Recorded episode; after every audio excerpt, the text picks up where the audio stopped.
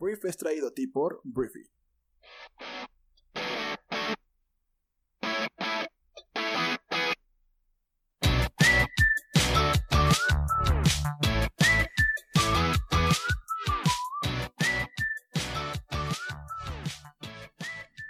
Muy buenos días, bienvenidos a esto que es el Brief, el podcast, el programa en el cual puedes conocer las noticias más importantes del mundo en cuestión de minutos. Yo soy Arturo Salazar, tu anfitrión y uno de los fundadores de Briefy.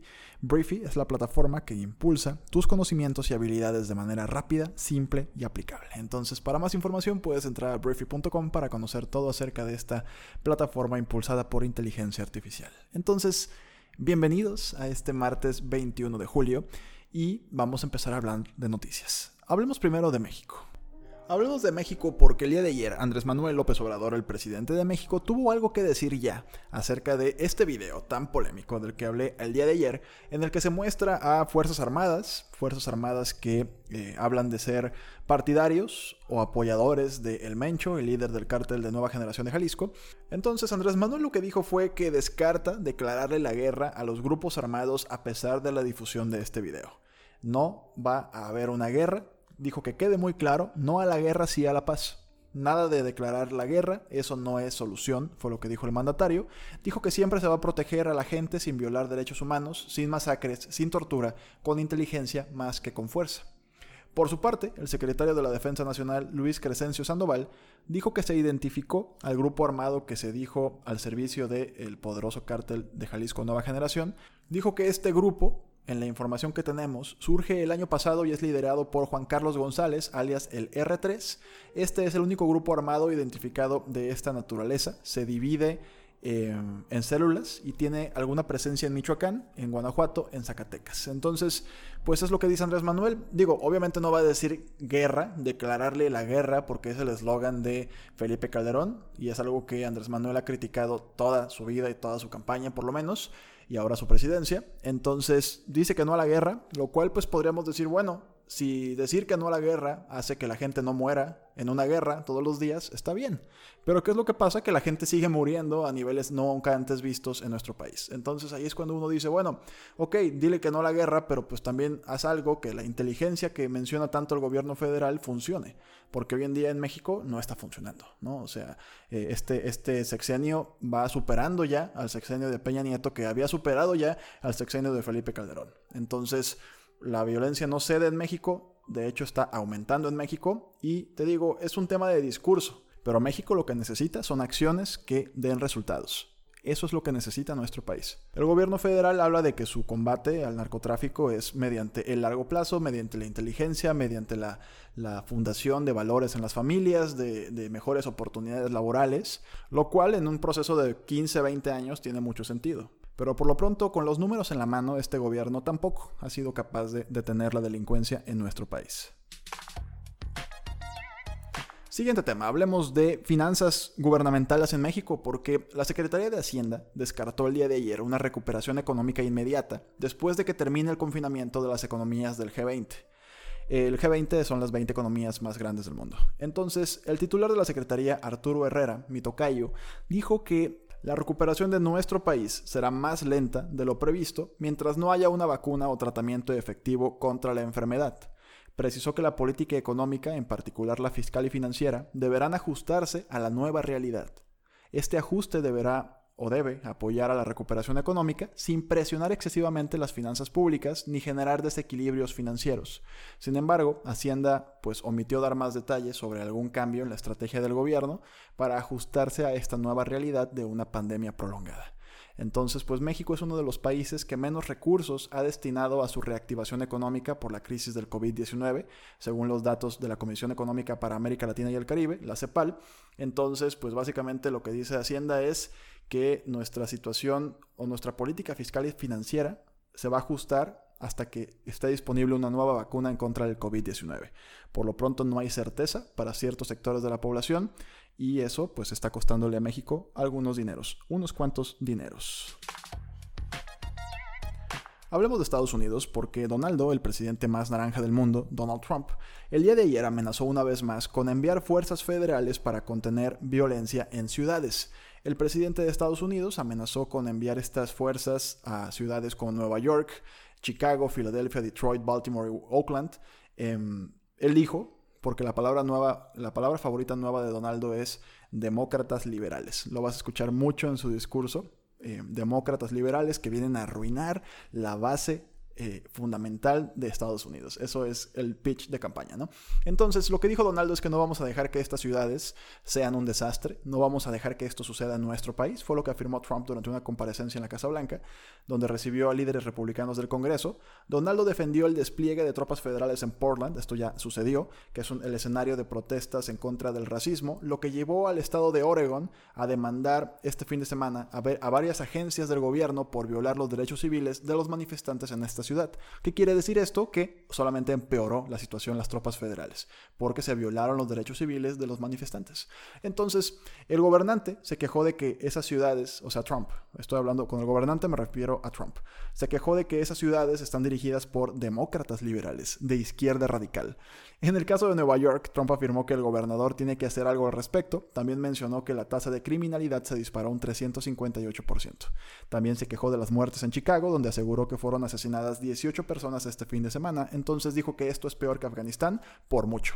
Esa es la política de Trump criticar lo criticable, criticar lo que se pueda y mencionar la palabra demócrata liberal lo más que pueda. Entonces, amenaza una vez más con enviar fuerzas federales para contener violencia en ciudades, lo cual ha demostrado ya con el ejemplo que no funciona.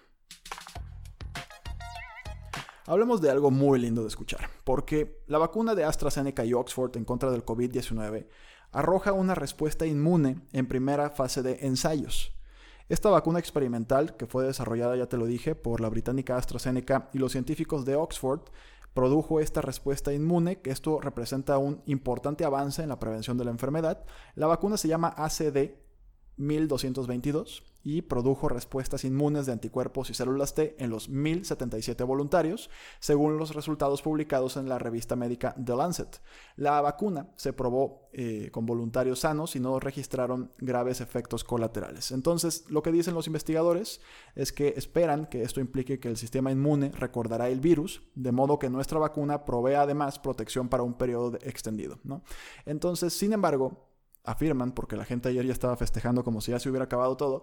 Sin embargo, necesitamos más investigaciones antes de poder confirmar que la vacuna efectivamente protege de la infección del COVID-19, así como para determinar cuánto tiempo dura esta protección.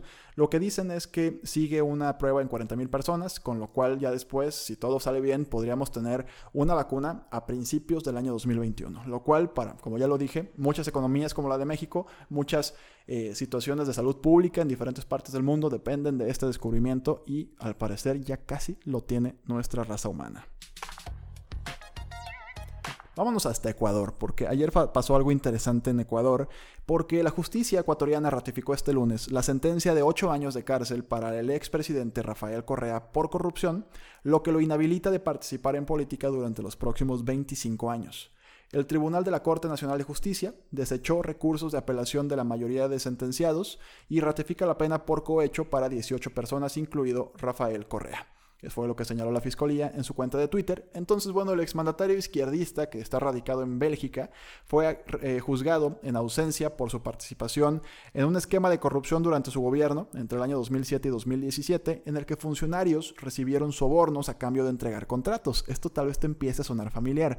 En el caso denominado sobornos 2016, digo 2012-2016, también fueron procesadas otras 17 personas, entre ellas exministros o exsecretarios, un asambleísta, empresarios y el ex vicepresidente Jorge Glass, que cumple desde el año 2017 una pena de seis años de cárcel por recibir sobornos de la constructora brasileña Odebrecht.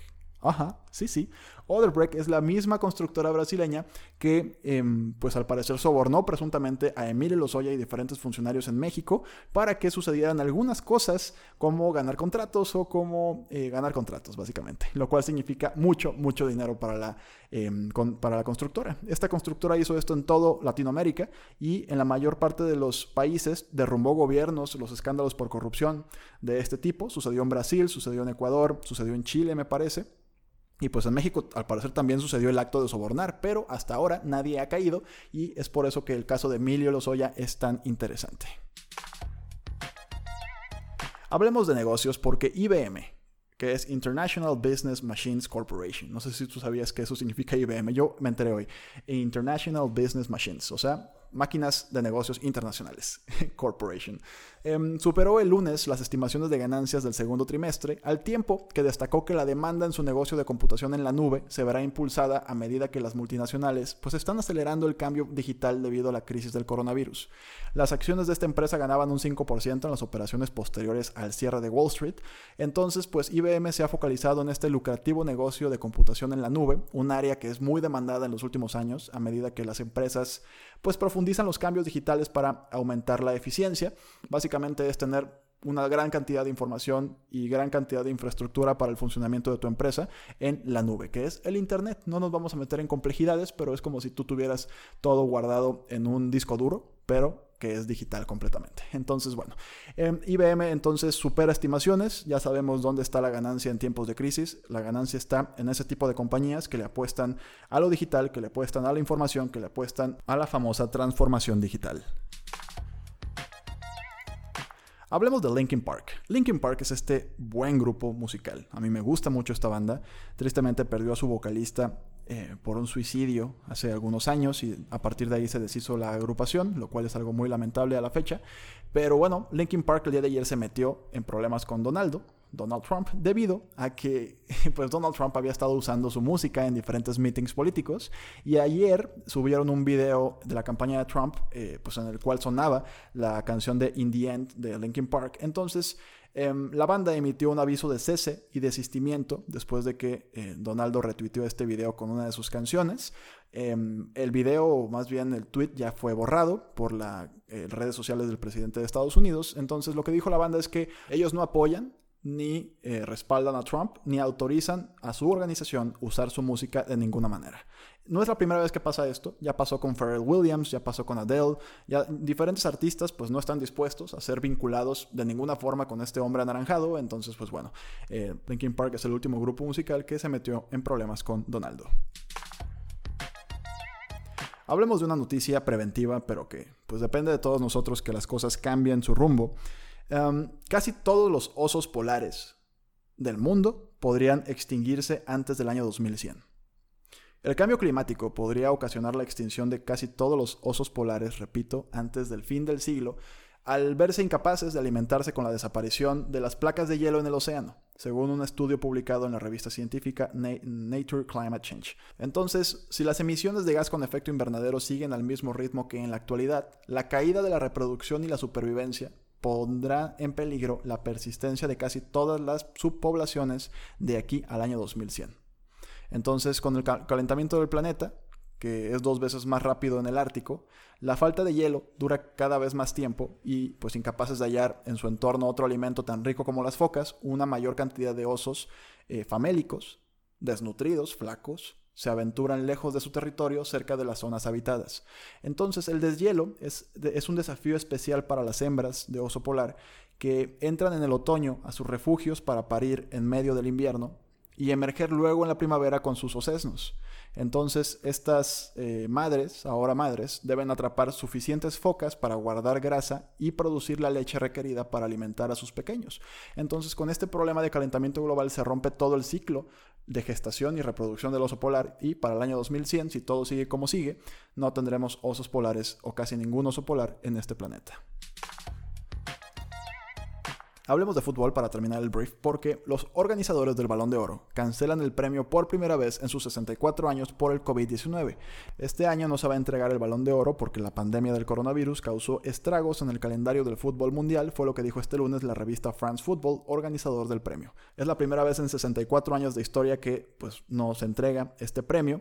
Entonces, desde la perspectiva deportiva, dos meses, enero y febrero, de los 11 que generalmente se necesitan para formar una opinión y decidir quién debería levantar el trofeo, representan muy poco para evaluar y juzgar, fue lo que dijo Pascal Fer, editor en jefe de, France Football, en un comunicado. Entonces, este año, pues, como siempre, está Cristiano Ronaldo, Messi y alguien más en la decisión, y pues este año no habrá balón de oro para nadie, para nadie hay balón de oro. Y bueno, muchísimas gracias por haber estado escuchándonos en esta mañana de martes. Por favor, recomienda y comparte este programa con tus amigos y familiares. Y recuerda que si quieres apoyar a Briefy para que sigamos y sigamos generando más y más contenido, suscríbete a nuestra plataforma y además, además de que nos apoyas a seguir haciendo esto, tendrás acceso a todo nuestro contenido que es muy bueno. Entonces, eh, más información en briefy.com y pues yo me despido. Que tengas un gran día. Ojalá este martes sea muy bueno para ti. Yo soy Arturo Salazar y nos escuchamos el día de mañana en la siguiente edición de esto que es el Brief. Te mando un fuerte abrazo. Adiós.